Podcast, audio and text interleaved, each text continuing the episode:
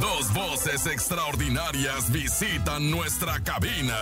Hoy vienen a platicarnos sobre sus proyectos. Es momento de recibir a Aida y Valeria Cuevas. Bienvenidas al show de la mejor. Hola, hola, ¿qué tal amigos del show de la mejor? Oigan, es un honor y un placer para mí presentarles a estas artistas increíbles. A mi lado derecho tengo a Aida Cuevas. Ay, ¡Bravo! gracias. Uh, qué bárbaro. Y a mi lado izquierdo tengo a nada más y nada menos que Valeria Cuevas. bravo, Valeria. Espectacular tener a estas grandes bellezas y también referentes de la música ranchera, ¿no? Pues Ay, muchas lindo. gracias. Nos da un gusto enorme, nene, poder estar aquí en tu programa, saludar a todo tu auditorio y poderles pues traer un poco de lo, de lo nuevo que traemos Valeria y yo, porque gracias por decir un referente de la música ranchera, pero sí ya 48 años en esto. Imagínate eso, ¿no? O sea, entre tour y toda ahí la vida de famosa, aparte tener tiempo de tener hijos.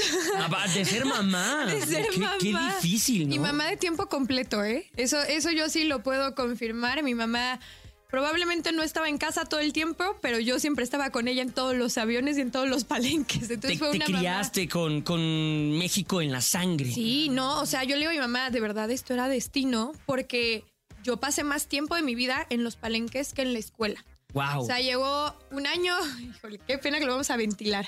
Un año en mi vida tuve 56 faltas a la escuela porque yo viajaba todo con mi mamá. Entonces yo llegaba el lunes y yo les decía, fui al palenque. ¿Y quién creen que estaba? ¿Y a quién creen que vi? Y me enseñaron y que si la feria y que si no sé qué y que si mi mamá cantó.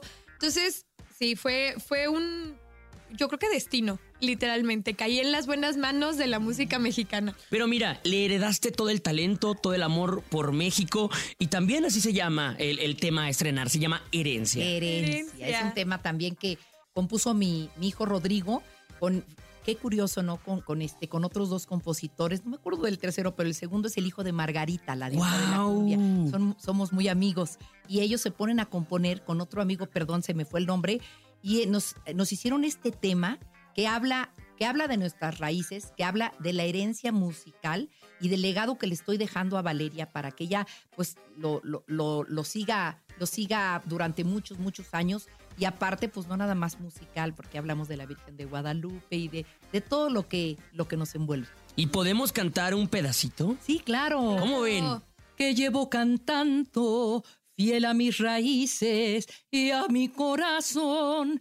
Escucha bien, mi amor, lo que vengo a decirte, pues tienes ya la edad y debes continuar con esta tradición. Más menos. Oye, se me pone la piel Ah, chinita. ¿Ya lo han interpretado en algún escenario? Eh, No. Todavía no. Estamos estrenando. Sí, el primero.